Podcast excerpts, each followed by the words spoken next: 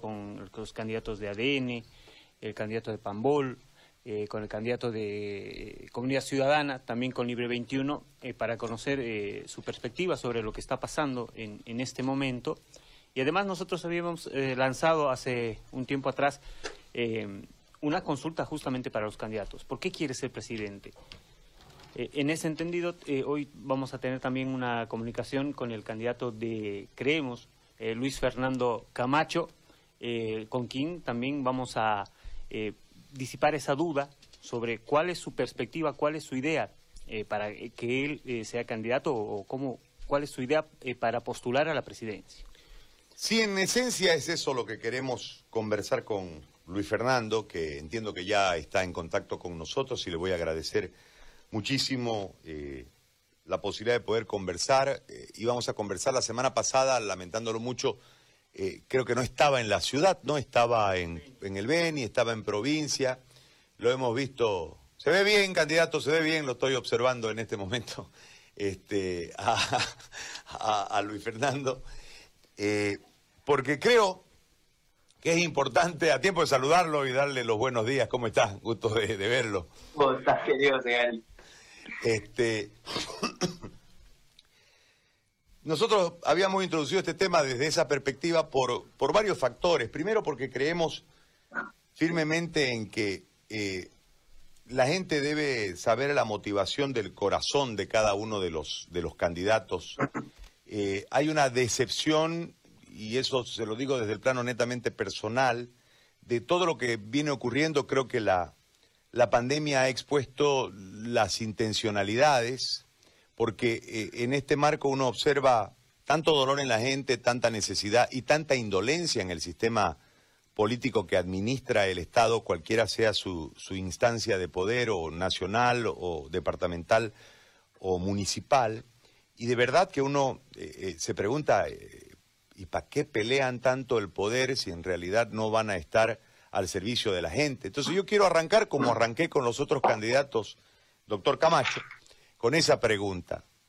¿Por qué y para qué quiere usted ser presidente de Bolivia? Buen día, querido José Un saludo a usted, a toda su audiencia. Creo que usted bien lo ha resumido, los motivos por el cual nos impulsa para, para ir a candidatear.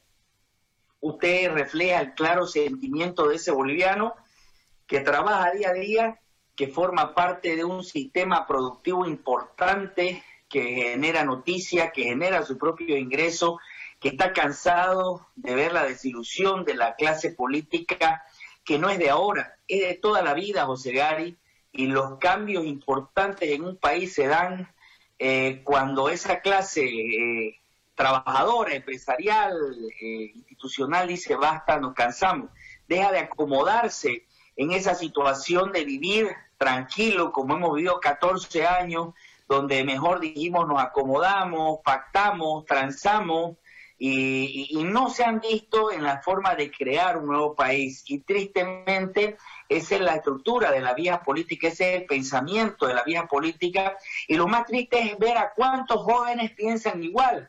Y no voy a dar un ejemplo en concreto de de, de, lo que a mí me tiene desilusionado, como por ejemplo la gran pelea que siguen en, función de que qué hacemos, o si renuncia la presidenta o si no renuncia, y escucha cuántos jóvenes eh, puedan estar con la visión simplemente porque eh, forman parte de un partido de hace tiempo que a través de varias instituciones eh, tratan de adoctrinarlo. lo triste de esto es escuchar esa juventud como borrego hablar. Esa es la, política que queremos cambiar, José Gari, el sistema político del que nos cansamos, del que nos pactaron, del que vos no podés decir quiero hacer las cosas bien, siempre tenés que acomodarte al sistema y donde llegar al poder viene a ser un beneficio en función de una profesión que ya se ha hecho durante el tiempo. Usted lo ha visto en el municipio, en la gobernación, en lo que significa el Estado central a todos los niveles es una impresionante búsqueda de, del qué hacer. En su mente no está trabajar, no está sudar, no está generar su propio recurso, no está arriesgar. Eh, eso es lo que queremos. Queremos un país productivo, queremos un país diferente. en la lógica de la ideología política queremos un país que nos incluya a todos los bolivianos de verdad, que no se encierren en, en, un departamento hacer una constitución a la fuerza porque quieren representar o quieren vender a un sector del país una teoría que no es así del racismo, de la discriminación, para reivindicar supuesto derecho a punta de odio, y por otro lado, quienes se ven en la cómoda eh, situación de pactar los principios de esa otra población que no está de acuerdo pero que están acostumbrados a mentirse y a venderse, y que todo es pacto, querido José Gary, todo es pacto. Yo le doy un ejemplo antes de darle eh, en en concreto, los puntos del por qué quiero ir a la presidencia, pero de manera general, usted vio lo que pasó en Montero en los 21 días, en este pueblo hubo lágrimas, hubo dolor de los muertos que tuvimos, que fueron a pelear a Montero con el corazón, no con las armas, con el sentimiento, con la convicción en ese momento eh, el comité se movilizó y resulta de que buscó la manera de llevar adelante el proceso y los enjuició y los metió presos con abogados de Montero, con la participación de la ciudadanía. Ahora la libertad de esa persona que fue la que liderizó el movimiento de Cofadena fue liberada por 25 mil bolivianos de fianza. Usted necesita 25 mil bolivianos para matar a una persona y para poder matarla en democracia encima, o sea, y con una presión social dependiendo de democracia. ¿Por qué? Porque es más fácil negociar la libertad por 25 mil bolivianos y poder desbloquear gran parte de la carretera solo para que mi candidata sea eh, eh, pueda seguir siendo candidata a presidente. Eso es lo triste de la política que está por encima de los intereses del pueblo, está porque los intereses de los políticos están realmente a la orden de sus necesidades del día a día de ellos. Eh, yo creo que una de las claras formas que tenemos nosotros es la nueva visión del país. Queremos un país productivo, queremos un país que podamos llevarle el sistema cruceño, el sistema productivo cruceño, a Cochabamba, a Tarija, a Sucre, a La Paz, o sea, Creo que Bolivia puede tener claramente el sistema cruceño que no solamente es nuestro y que le sirve al sistema productivo o empresarial negociar, sino que podamos compartir con el resto de Bolivia todo el sistema productivo que nos ha llevado al éxito y poder generar toda la cadena. Eso es con una visión totalmente empresarial, yo soy empresario, no soy político, pero también estoy cansado de la forma en la que han venido haciendo política, en la que nos han venido negociando, querido José Gari. Eso es una un claro primer punto que necesitamos nosotros eh, tener en el plan de gobierno. Tenemos más de 200 implementaciones bajo los pilares importantes de lo que es modificar el sistema político, modificar el sistema económico, modificar el sistema de servicios públicos, modificar una serie de cosas que son importantes eh, desde la Constitución hay que modificarla.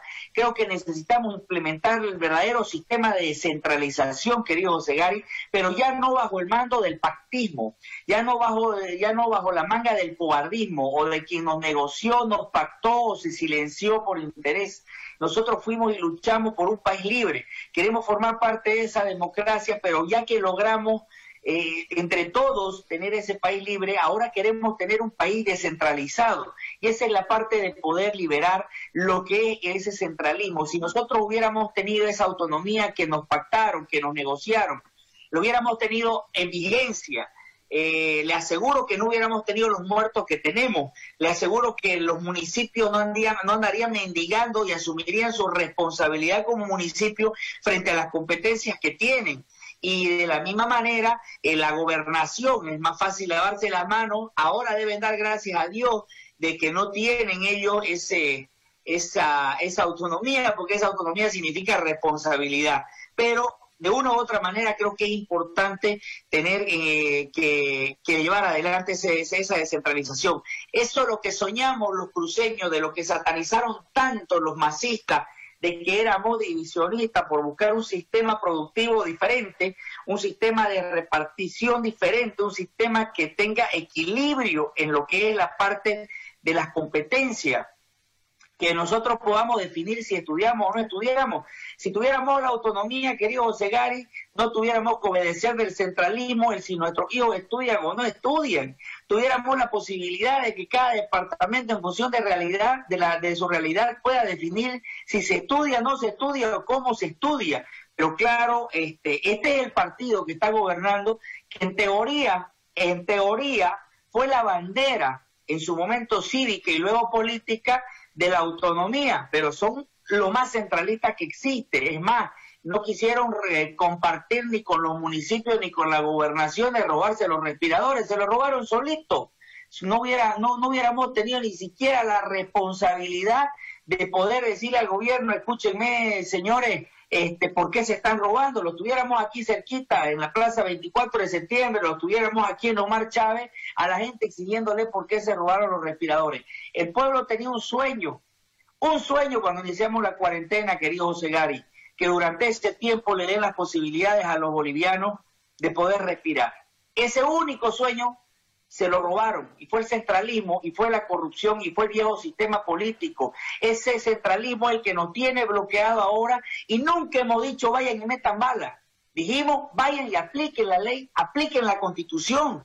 Ese centralismo es el que busca negociar absolutamente todo en función de sus necesidades y de sus intenciones. No tiene la posibilidad aquí los gobernadores y los alcaldes solo sirven para hacer pacto con el centralismo en un proceso eleccionario y esperar dádivas y esperar limosnas del centralismo. Creo que, creo que ese sueño que siempre tuvimos los cruceños y porque nos tildaron de separatista o de, o de, o de divisionista es el mejor proyecto que puede tener el país por el bien de todos, José Gari.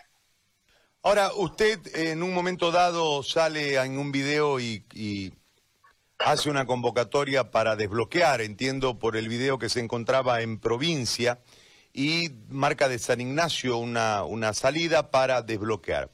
Uno imaginaba un escenario de convulsión y de conflicto. Después salen comunicaciones de periodistas y también a través de las redes suyas en relación a que se habían desbloqueado, se habían levantado los bloqueos. ¿Cómo se logra esto? ¿Cómo lo hace? ¿O, fue simplemente eh, eh, la reacción de la gente al saber que había la posibilidad de que un grupo siga a Camacho en el afán de desbloquear no sé si de, las, eso se lo, quiero que me lo aclare, desde la negociación o desde los puñetes, ¿cómo, cómo lo iba a encarar? Hay algo que el masismo tiene miedo, querido Osegari, y es ver a un pueblo unido. Ver a un pueblo unido es impresionante lo que le causa. Recuerde usted cuando hablamos de los 21 días y empieza eh, ni siquiera para decir había un más desestructurado. Había a los pocos días de paro, había un Evo Morales eh, en una concentración masista diciendo de que no iba a enseñar a hacer eh, paros. Entonces teníamos un más, teníamos un más con toda su fuerza pero nos paramos, nos paramos duro, nos paramos duro, supimos saber lo que era la fe, saber lo que era la confianza, saber lo que era lograr el objetivo ideal. Yo no participé del desbloqueo, yo anuncié simplemente de que iba a venir bloqueando, desbloqueando, eh, no convoqué a la ciudadanía a acompañarme a bloquear, pedí a la ciudadanía que haga respetar esa lucha democrática desde donde esté, con la unidad, saliendo a las calles, difícil para mí frente a una situación tan crítica económica y eh, de salubridad que hay. Sin embargo, eh, era la única manera de decir basta, porque tenemos un, gobierno ausente, un desgobierno, eh, tenemos un gobierno que no sabe ni siquiera decir aplico la ley. Ayer escuchaba al ministro Murillo decir, eh, sí, vamos a aplicar la ley, pero cuando pasen los conflictos, es cuando el, la policía te va a decir, yo te voy a llevar a proceso después de que maté. Para eso también hay un delito que se llama intento de asesinato, también hay delito que se llama eh, todo lo que es asociación delictuosa, o sea, hay previa, hay previa a cometer el delito. Aquí ayer fue triste escuchar a un ministro de gobierno que va a hacerse justicia después de que, de que terminen las negociaciones. La vida es una, una negociación, la vida es tomar determinaciones. Eh, en la lucha tenés muchas posibilidades de morir, pero si vos no luchás, ya naciste muerto, José Gari. Y, el peor es aquel que, que, que, ni siquiera lucha y ni siquiera tiene en la mente luchar o que anda escondido jugando tú a esconderse. Eso hay hartos en este país, en este departamento, que tienen esa forma de vida. Nosotros no tenemos la posibilidad de tener un alcalde hoy día que salga y diga, bueno, basta, ¿qué es lo que le pasa? ¿A dónde está empezando a ir? O que tengamos un gobernador que diga, bueno, basta, ¿qué es lo que pasa? No, tenemos que salir los ciudadanos a decir, vamos a desbloquear para que se les ocurra, para que se les ocurra tomar determinaciones a todas las instituciones, a todos los políticos, a todas las autoridades, porque tienen ese mal que vienen teniéndolo hace 14 años, heredado de un gran líder, eh, campeón en a Esconderse, que es Rubén Costa, eh, y obviamente hablo del departamento, o el señor Carlos Mesa, que lo viene haciendo hace mucho tiempo, que cuando aparecen en los momentos difíciles no, no están, entonces ¿qué aparece? Aparece una persona que dice basta, porque yo no soy acívico, eh, yo no llamé a mi militancia, yo llamé a que vamos a salir a, sacar, a, desbloquear, a, hacer respetar nuestro derecho, a hacer respetar los 21 días, y, yo me iba a venir simplemente en el desbloqueo, es lo mismo que cuando estuvimos en los 21 días, ¿cómo lo vas a hacer? ¿Cómo lo vas a hacer? Con la fe en Dios, querido José Gary, el que no tiene fe en Dios de cómo va a hacer las cosas, el que no tiene fe en Dios de cómo va a actuar, no le va a ir bien. Obviamente tuvimos la suerte de que eh, fue a confirmar el alcalde de San Ignacio, dijo que sí, que se habían levantado los bloqueos, ya si fue o no, no lo sé, pero nos lo confirmó como autoridad.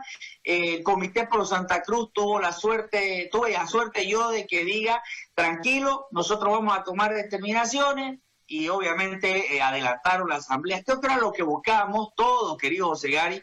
Este, creo que estamos cansados creo que esconderse en tu casa, simplemente mirar la tele, ver que cada vez avanzan más o que te han secuestrado nuevas personas. Tengo entendido, no tengo confirmado al 100%, de que en Tiquipaya hay dos nuevos secuestrados. O sea, miércoles, este es el momento de que vamos a entrar como en Colombia, con la gran diferencia que aquí somos mayoría y mandamos en 21 días y sacamos presidente en 21 días, le dimos a la, la paja 21 días y no tenemos por qué sentarnos a negociar. Sin embargo, aquí te secuestran a una persona, la liberan y seguís negociando. Aquí es el país donde tenés que ir a secuestrar, a secuestrar y con eso tenés que negociarte todo el tiempo. O sea, es un desgobierno total, eh, querido Segari. El día que dijimos vamos a salir a desbloquear durante el camino, la policía nos paró entre tres y cuatro veces a varias movilidades a ver armas.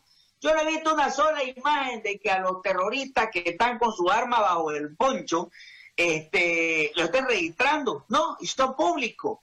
Esa es la Bolivia que no queríamos y por la que luchamos. Esa es la Bolivia por la que queríamos todos. Si tenés algo bajo el poncho, sea tu crucifijo. Si tenías algo bajo el poncho, sea tu Biblia.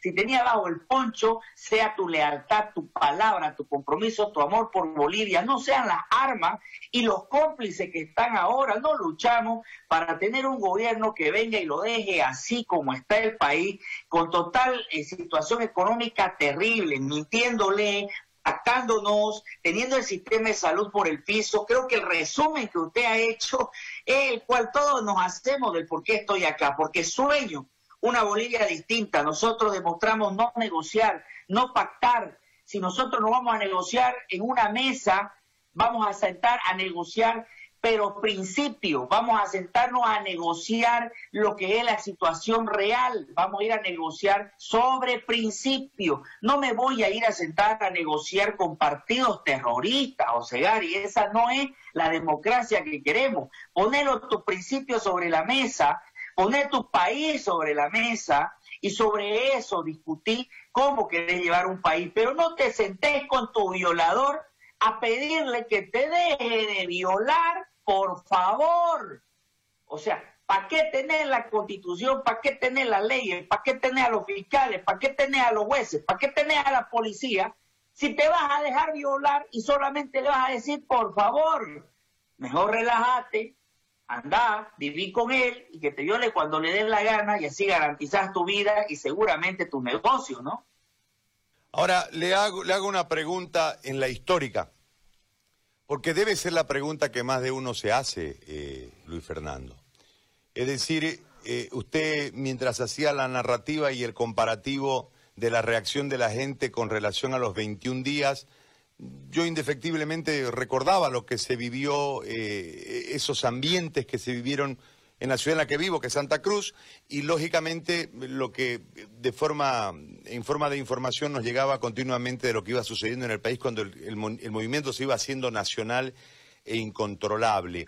Después usted lo traslada el conflicto a la paz y termina haciendo lo impensado, que era que la carta a la Biblia haga renunciar a un dictador que a lo largo del tiempo los eh, opositores funcionales nos habían hecho creer que era un monstruo más grande que Goliat. Eh, en, ese contexto, cuando usted llega, se restablece a través de la Constitución la sucesión, tras la sucesión de renuncias primero del MAS, y viene la sucesión y la, el, el movimiento le entrega constitucionalmente el resto del periodo para la convocatoria de elecciones a la Presidente con una tarea clara, ¿no? Ir a elecciones. Eh, le hago la consulta como la razona la gente. ¿Usted no es responsable de Yanine Áñez? ¿O el movimiento no es responsable de Yanine Áñez? ¿O qué pasó para que lo que se había encarnizado en una lucha tan cruenta, tan dura, con tanto arriesgue de, seres humanos, con muertos, en, el caso de Montero, etcétera, termine entregado de esta forma y hoy, con todos los problemas en los que estamos metidos, Luis Fernando, hay un problema mayor y es que vuelva a gobernar de forma total el movimiento que fue sacado del poder.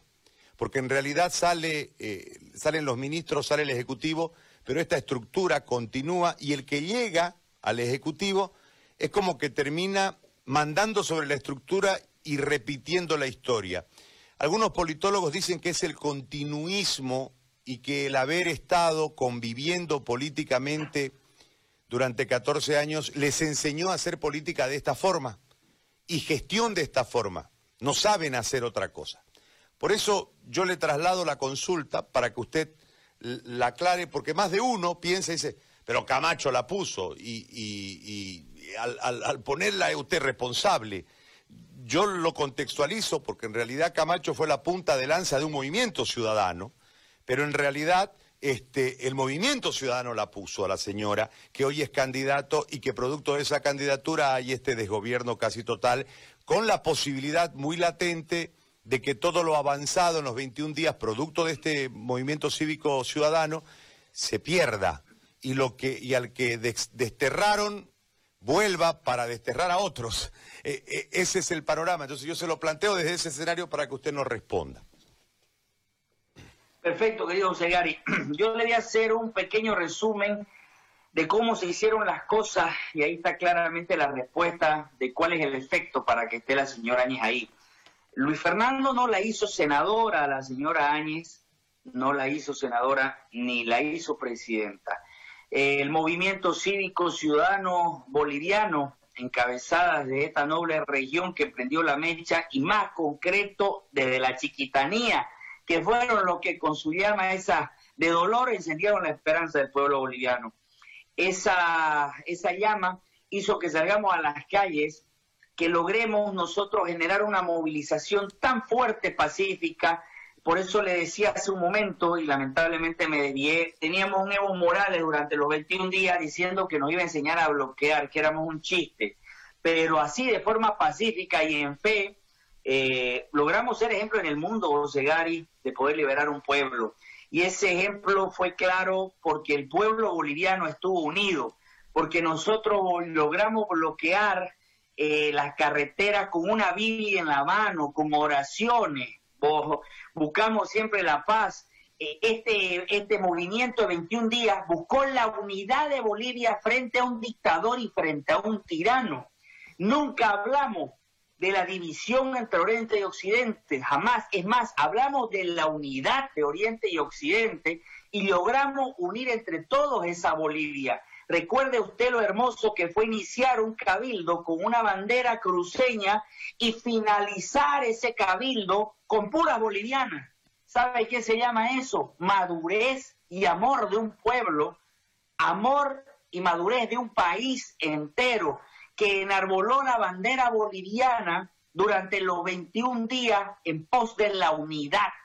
Esa es la Bolivia que nosotros buscamos hacer un movimiento de paz, de libertad, de democracia en función de una unidad, de una sola Bolivia y de un solo principio que era la democracia en nuestro país. No había odio ni discriminación. Había un enemigo que era Evo Morales y el movimiento del socialismo.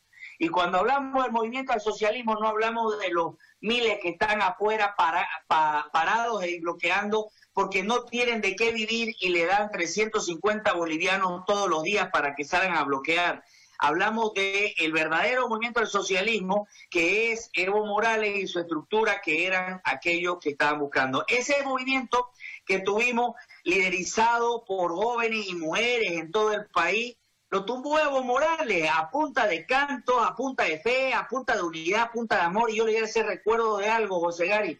Nosotros logramos que hasta los miembros del movimiento al socialismo pidan la renuncia de Evo Morales porque buscábamos la unidad del país. Lo hicimos con lo de Central Obrera, lo hicimos con el CONAMAC, lo hicimos con los Ponchos Rojos, lo hicimos con los interculturales, instituciones que estaban manoseadas por el movimiento al socialismo, logramos que ellos pidan la renuncia porque vieron que nuestro pedido realmente era democracia. ¿Por qué le hago estos antecedentes, José Gary? Porque cuando llega Hacer la señora Áñez no llega porque Luis Fernando la recogió y le dijo, yo quiero que vos seas presidenta porque estás choquita o sos bonita o qué sé yo, sino porque le tocaba a José Gary. Respetamos las normas a tal punto que le tocaba a ella asumir la presidencia de Bolivia porque era la segunda vicepresidente del Senado, porque había renunciado el presidente y había renunciado el vicepresidente y había renunciado el presidente del Senado y el vicepresidente del Senado y le correspondía por sucesión constitucional. Y cuando ella y yo hablamos y estaban todos los dirigentes que fueron parte de esta movilización en la ciudad de La Paz, y ella no quería asumir asustada, que ahora entiendo realmente que su miedo era era creíble, la señora estaba asustada como está ahora, obviamente ella asumió con un solo compromiso, gobernar como boliviana y no como demócrata ella dijo que no iba a gobernar como demócrata porque su partido la había hecho a un lado, porque incluso a su hija la habían sacado de las listas, porque ella ya no formaba parte de las nuevas listas, porque la había traicionado Rubén Costa y Ernesto Suárez, porque la había traicionado Oscar Ortiz. O sea, no lo estoy diciendo solo, había gente, estaban los mineros, estaba el CONAMAC, estaban los indígenas, estaba todo el mundo, y se comprometió llamar elecciones eh, transparentes inmediatamente, se comprometió en que iba a, sacar una norma para todo lo que era eh, indultar a todos los presos y perseguidos políticos, iba a liberarlos de culpa. Y finalmente el último compromiso que hizo la señora era gobernar como boliviana y no como política. O sea, nosotros solo le pedimos que cumpla Ahora entiende por qué criticaban que el señor Mauricio Ordóñez era masista, el que asumió como ministro de Tierra. No era masista, era puesto por el CONAMAC. Había un compromiso de hacer un gobierno transitorio con la participación de los bolivianos. Habían mineros puestos por el sector minero habían cocaleros puestos por el sector cocalero de, de viceministro, habían cumplimiento de compromiso. ¿Usted sabe quién puso al ministro de Salud, querido Segari? El colegio médico. Eso era lo que queríamos. Yo solo fui el canal de transmitir los nombres de aquellas instituciones que formaron parte de la lucha democrática y querían formar parte del gobierno para que se cumpla el mandato ciudadano pero a cada uno de ellos lo fueron sacando como el ministro de Educación, como el ministro de la Presidencia, que era el garante puesto por ellos, por el CONAMAC, para que sea el ministro. Si no me cree, pregúntele a lo del CONAMAC que pidieron que sea Jerez Utiniano el ministro de la presidencia para que se cumplan los compromisos asumidos para pacificar el país. Una vez pacificado fue el primero que sacaron, al segundo al del CONAMAG, al tercero al del minero, y así fueron sacando. Fueron desarmando los compromisos que habíamos hecho como consecuencia de la lucha ciudadana, José Gari. Por eso está pasando esto ahora. Ese poder que le quedó afuera al movimiento al socialismo y con el que pudimos todos conversar y decirle que era el país que queríamos y terminamos y terminamos haciendo que le den la espalda a Evo Morales y pidan su renuncia interculturales, CONAMAC, indígenas, campesinos, mineros, otra vez están con Evo Morales. ¿Por qué? Porque la señora no le cumplió los compromisos de cogobernar entre todas las instituciones, no políticamente. Y una vez lo tuvo pacificado el país, se liberó de todos ellos y eso no se hace. Por eso es que dicen que la traición y el oportunismo termina siempre en lo mismo, Osegari. No fue a Luis Fernando que le falló, fue al pueblo, fue a las instituciones, fueron a quienes pidieron la renuncia, a quienes participaron de una lucha democrática y estuvieron con su pueblo. ¿Qué ha hecho ahora? Devolverle el poder bajo ese pactismo. ¿Y ahora cómo lo quiere sujetar? Queriendo negociar, pero no con principios, queriendo negociar con libertad de aquellos que mataron, con la manera más fácil de hacerlo. Eso es lo triste. Y lo peor es que lamentablemente la señora no tiene autonomía de decisión. Tenemos una presidenta que se maneja por dos ministros que están detrás y que lamentablemente toman las decisiones y que en su vida pensaron participar de un gobierno porque nunca supieron lo que costó la lucha. Eh, ¿Cómo le hago una consulta más? Ya está por curiosidad personal, porque yo creo que a veces es muy generoso este país. Ese es mi criterio particular en muchas cosas. No lo voy a terminar de eh, explicar mi criterio particular, pero ¿cómo llega Murillo a ser eh, ministro?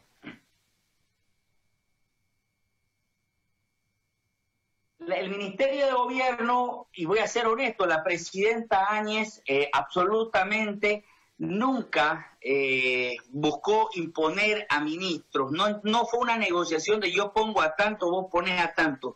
Por eso es que ella sabe que no puede decir que Luis Fernando puso a alguien, porque se levantaban los teléfonos, se hablaban con las instituciones, se hablaba con el CONAMAC, se hablaba con el Colegio Médico, se hablaba con el Comité Pro Santa Cruz.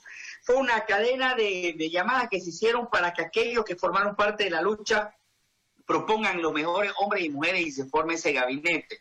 Entonces, este, cuando nos toca poner el Ministerio de Gobierno, ella dice que ella quería participar, del Ministerio de Gobierno, eh, poner una persona de su entera confianza. Primero propone a alguien que evitemos dar su nombre porque la verdad es que este es duro eh, y lo primero que se le dijo es, bueno, es eh, usted lo está pidiendo, eso para usted, no, no es que se lo demos a los sectores, pero primero fíjese a quién va a poner y seamos responsables de quién va a asumir el Ministerio de Gobierno. Entonces me dice, bueno, entonces si no es esa persona, que sea otra. Y él, ella lo propone al ministro Murillo, evidentemente, y eh, yo no lo conocía al ministro Murillo, y se trató de ver un poco con las instituciones, de ponerlo, y se recibieron varias llamadas, y el señor ya se había movido con varias instituciones para que se le dé su respaldo.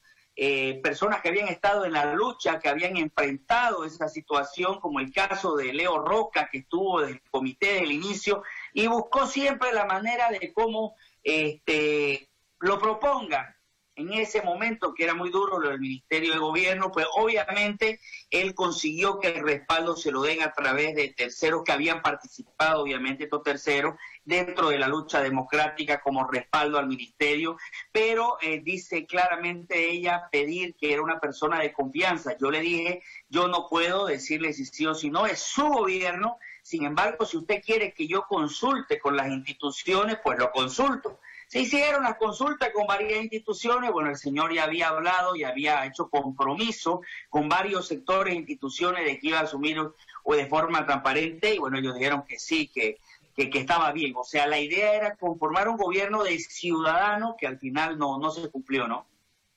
Bueno, volvamos a este momento porque yo creo que Este, no hay martes sin lunes y no hay domingo sin lunes.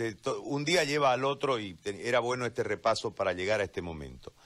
Hoy nosotros tenemos un país en el que eh, la lucha primero supuestamente en la calle y de forma espontánea era por la fecha de elecciones. La fecha de elecciones hoy no es el problema. En medio de todo este maremoto surge el Malcu hace un par de semanas y cruza con la idea de que se vaya eh, la señora Áñez y su gabinete. Eh, yo hablo con él hace un par de días y él me dice, yo odio al MAS, yo eh, odio a esto, odio a esto. No es una cuestión de generarle este movimiento para sacarla de la presidencia a la presidente y entregárselo al MAS. Entonces yo le digo, ¿cuál es el movimiento entonces? Porque si usted quiere sacarla a la señora Áñez, va a tener que asumir alguien del movimiento al socialismo.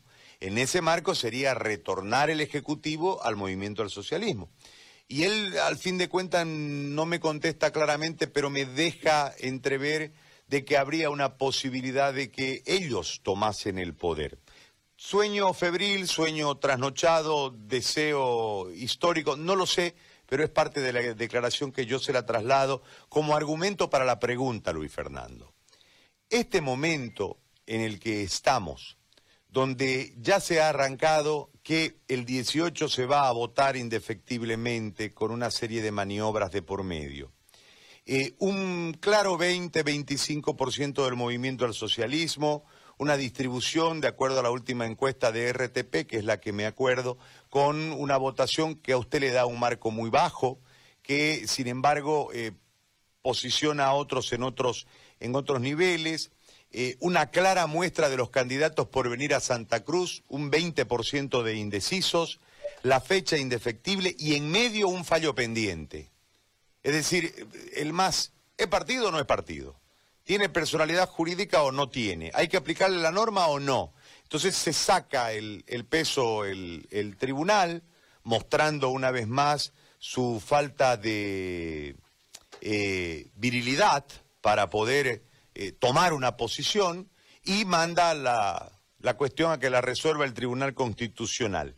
En ese marco, ¿dónde está Luis Fernando Camacho?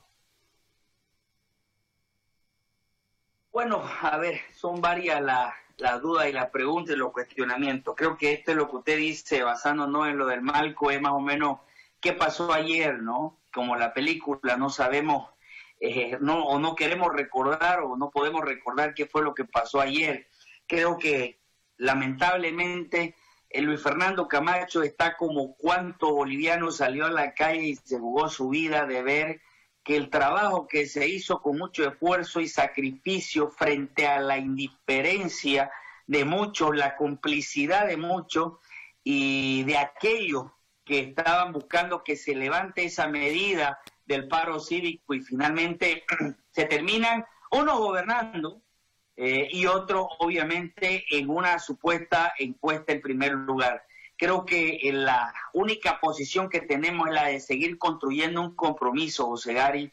El mismo hecho de ir a la candidatura es porque nos ha eh, dolido muchísimo ver la clase política en la cual nuestro país está liderizado desde hace cuántos años y que hoy seguimos pactando un partido que estaba en su último respiro y por la lucha eh, boliviana, la lucha ciudadana, les tocó coyunturalmente eh, asumir la responsabilidad de pacificar el país, de llevar adelante un proceso, de llevar un gobierno boliviano y que nos falla a todos.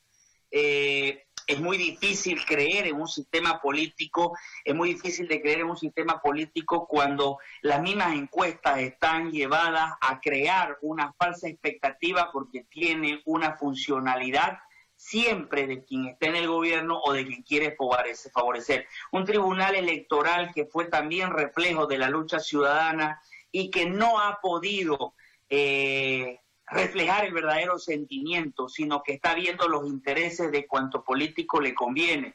Y eh, la, las, las, varias eh, reuniones que hemos tenido, obviamente, y los recursos que hemos planteado tratando de defender esa lucha, que los votos, los votos de los jóvenes puedan hacerse valer, de que la ley 421 sea claramente modificada a través de las instancias, el Tribunal Electoral que puede hacerlo, eh, es muy difícil meter absolutamente todo para saber dónde está Luis Fernando cuando Luis Fernando lo único que está haciendo es seguir de pie en la lucha como reflejo de ese sueño que muchos bolivianos tenemos de cambiar este país, que no podemos llevar adelante un pactismo eh, con absolutamente nadie de los que sabemos que en seis meses de un gobierno va a volver Evo Morales si cedemos la posta a otro, que ya lo hemos visto antes, que lo estamos viendo con el actual gobierno, y, que ese sistema lo queremos cambiar. Es muy difícil, sí, pero tan difícil eran los 21 días y nos llamaban loquitos, querido José Gary, finalmente eh, con Dios se pudo. Creo que esto que está pasando en el escenario político es un reflejo y un poco de eh, sacudón del sistema político para que todos los bolivianos podamos tener la realidad de lo que ha sido, es y queremos, sobre todo, que sea Bolivia. Le hago una consulta con relación al momento político y con una proyección a lo que va a heredar quien sea que gobierne. Si es usted, si es otro que hoy son candidatos y se transformarán seguramente en los primeros mandatarios cualquiera de ustedes después del 18.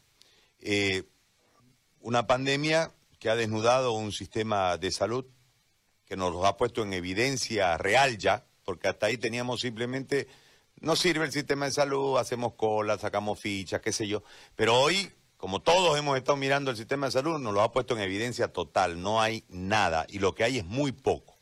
Entonces hay una prioridad de parte de la gente que es el tema de la salud.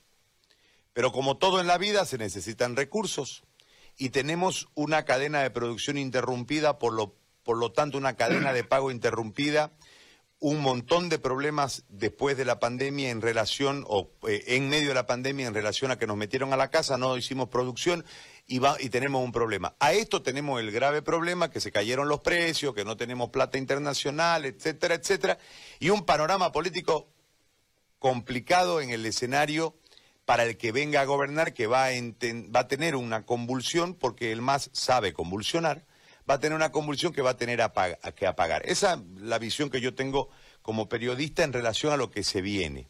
¿Cómo se encara todo eso, Luis Fernando? Y encima, como decimos aquí en Santa Cruz, yesca. ¿Cómo se encara eso? Yesca, porque se lo roban todo, porque en el esquema de economía tenemos que decir cuánto tenemos y no es cuánto tenemos en cacha, ¿no? Es de lo que tenemos en cacha, cuánto podemos dar al país, porque el, resto no lo vamos a repartir, eso piensa la clase política. Eh, Bolivia tiene la capacidad de poder producir y Bolivia tiene la capacidad de poder generar condiciones al sector empresarial, de poder darle la oportunidad que las empresas puedan ser quienes lleven adelante las políticas para dar empleo y para generar el movimiento económico.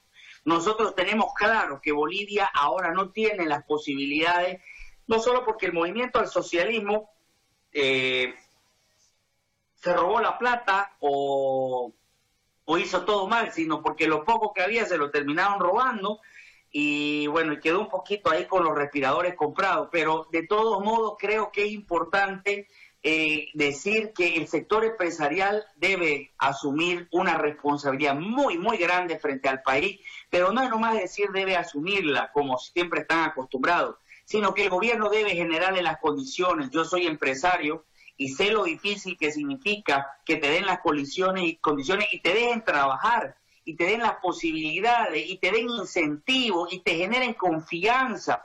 No existe en Bolivia eso y necesitamos hacerlo. Necesitamos generar eso. Frente al movimiento al socialismo, necesitamos aplicar la ley y la constitución, nada más.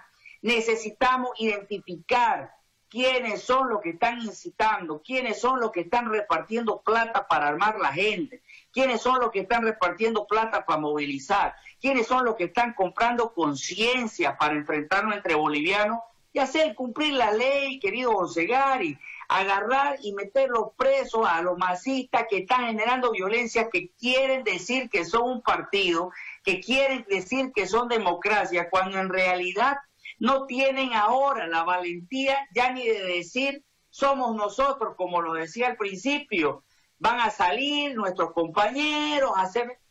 Y ahí está, no se le tocó la sigla al MAS, un tribunal electoral entregado totalmente al movimiento al socialismo, un desgobierno que no hace respetar la voluntad histórica de lucha de un pueblo, ni el sentimiento real actual de un pueblo, ni tampoco hace aplicar la justicia.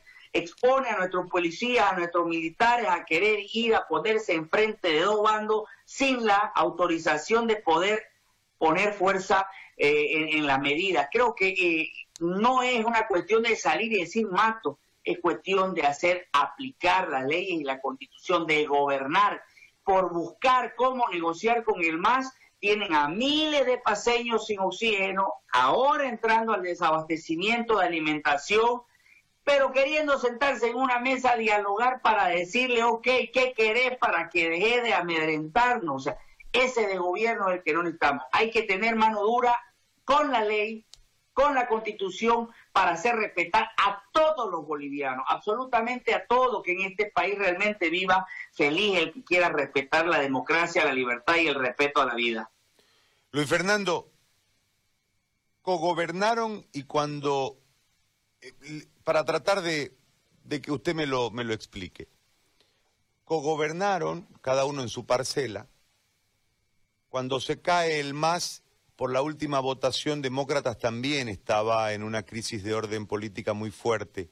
El mm. más huyendo, ¿no? Y la única forma de poder coexistir o volver a reinventarse políticamente era reafirmar el acuerdo para poder de esta manera utilizar, porque a mí me, duele mucho cuando lo escucho a Murillo eh, decirle a, a Del Rincón que obligaron a la Presidente a ser candidata. Cuando le dice, si no me equivoco, a Carlos Valverde en otra entrevista, eh, la tengo con fiebre a la Presidente. Es decir, me parece grotesco que un ser humano hable de otro ser humano como si fuera de su propiedad o como si no tuviese voluntad. Eh, o como hablaban en la época de la esclavitud, ¿no? Eh, me parece lo trato de entender por lo folclórico del ministro, pero, pero igual me hace ruido. En este contexto eh, morían los dos políticamente. El uno huía, ¿no? Eh, y, el, y, el otro tenía un 4%, era una tumba política. Eh, era necesario reavivar el acuerdo reinante durante por lo menos 11 años de la gestión para ya hacer que los dos eh, revivan? Es decir, ¿era necesario hacerse una eh, respiración boca a boca para que los dos equipos, eh, los dos partidos caídos tras la lucha, uno tras la elección y el otro tras la lucha, puedan reactivarse y estar hoy en esta disputa polarizada que intentan? No. le hago la, la última pregunta. Está relacionada al ambiente de campaña. Es decir, nosotros tenemos eh, debidamente clara eh, la posición de ir a ayudar en este marco, pero sin ninguna duda el escenario político no se puede eh, disgregar de un candidato, es decir, es parte de, su vida, sea o no campaña, sea o no época eleccionaria, siempre un político tiene un afecto o un desafecto de parte de la gente. ¿Cómo ha sentido usted en su visita a tantos distritos del país eh, durante este tiempo llevando ayuda, es cierto, el contacto con la gente, con el ciudadano, con el hombre de campo, con el hombre de provincia, con el hombre de ciudad? Es totalmente esperanzador, es la verdadera encuesta que tenemos nosotros, querido José Gary, y la verdadera encuesta la vemos en las calles, de esperanza, de cariño, de respeto, pero sobre todo de esperanza, de confianza. Eh, eh, es muy lindo cuando más allá del apoyo que te puedan dar, te dicen eh, la palabra. Yo le voy a decir algo y por qué le conté lo de Jorge Choque en una de las idas al Beni, lo encuentro a Jorge Choque en Yucumo y ahí me cuenta que recién había vuelto de Argentina y me dice, eh, nosotros vamos a seguir apoyándolo a usted, me dice, por un tema de cumplimiento de compromiso, porque parte de los compromisos asumidos para pedir la renuncia de Evo Morales es que nos den la posibilidad de ser parte de un gobierno como boliviano. y, usted no cumplió hasta que la señora nos traicionó. Perfecto. Lo mismo el CONAMAC, lo mismo. Entonces, cuando nosotros llegamos a las provincias, a los barrios, más allá de ese escenario de traición que hicieron, eh, fue realmente espectacular ver el cariño de la gente cuando dijimos que íbamos a venir a desbloquear la preocupación de la gente de que no nos pase y en cada pueblo esperarnos era mayor que la esperanza de venir a bloquear. ¿Por qué? Porque había quien realmente le había cumplido compromiso y había esperanza. Eso es lo que nos motiva a seguir José Gari, nos refleja la verdadera encuesta del sentimiento de quienes quieren un cambio real, de quienes están cansados de la clase política vieja, de que están cansados de los pactismos, de que están cansados del, del desgobierno, de que están cansados de que lo sigan negociando y nos sigan negociando a todos, de la falta de oportunidad aquellos jóvenes que quieren asumir un liderazgo y no se lo dan, de esa clase política que busca tener un entorno cerrado y seguir gobernando en beneficio solo de la clase política. Ese es el mensaje que seguimos y es donde tomamos más confianza, más fe, más esperanza y más compromiso frente a esta candidatura a la presidencia, José Gari. Entonces, ¿no se va a bajar o se va a bajar? No, Porque hubo un rumor de que se bajaba. No, yo no voy a bajarme, querido José Gari, porque simplemente el hecho de bajarme sería entregar la ilusión de aquellos que tienen la esperanza de cambiar Bolivia y entregarle a aquellos que no solo eh, pactaron en su momento o renunciaron en su momento, sino también lo que ahora están pactando y todos lo saben. Y no se trata de pactar solamente con un partido, se trata de pactar con el que mató bolivianos, persiguió bolivianos, dividió bolivianos y ahora ese trabajo de 21 días que hicimos, que nos costó tanto unir Bolivia, están generando una división. Otra vez ha salido el racismo, otra vez han incentivado la división de regiones, porque eso es lo que busca el movimiento del socialismo. Mentirle a su gente, decirle que le van a quitar sus tierras, que los cambas le van a quitar sus tierras, que los cambas lo van a dejar sin trabajo, que los cambas lo van a matar, que todo ha vuelto a un escenario idéntico al cómo asumió Evo Morales la presidencia de un inicio, a punta de resentimiento, con un discurso de 500 años, cuando en realidad lo único que había que hacer era unir Bolivia, como lo hicimos los 21 días.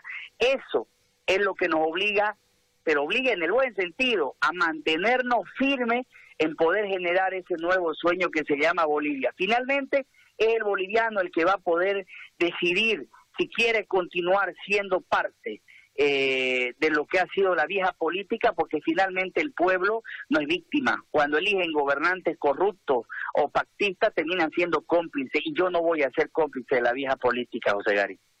Luis Fernando, le quiero agradecer por el tiempo y por esta conversación que hemos sostenido. Ha sido muy amable. Gracias. Gracias a usted, querido José Gary. Un fuerte abrazo y muchísimas bendiciones. Igualmente para usted. El candidato por Creemos Luis Fernando Camacho ha conversado con nosotros. Eh,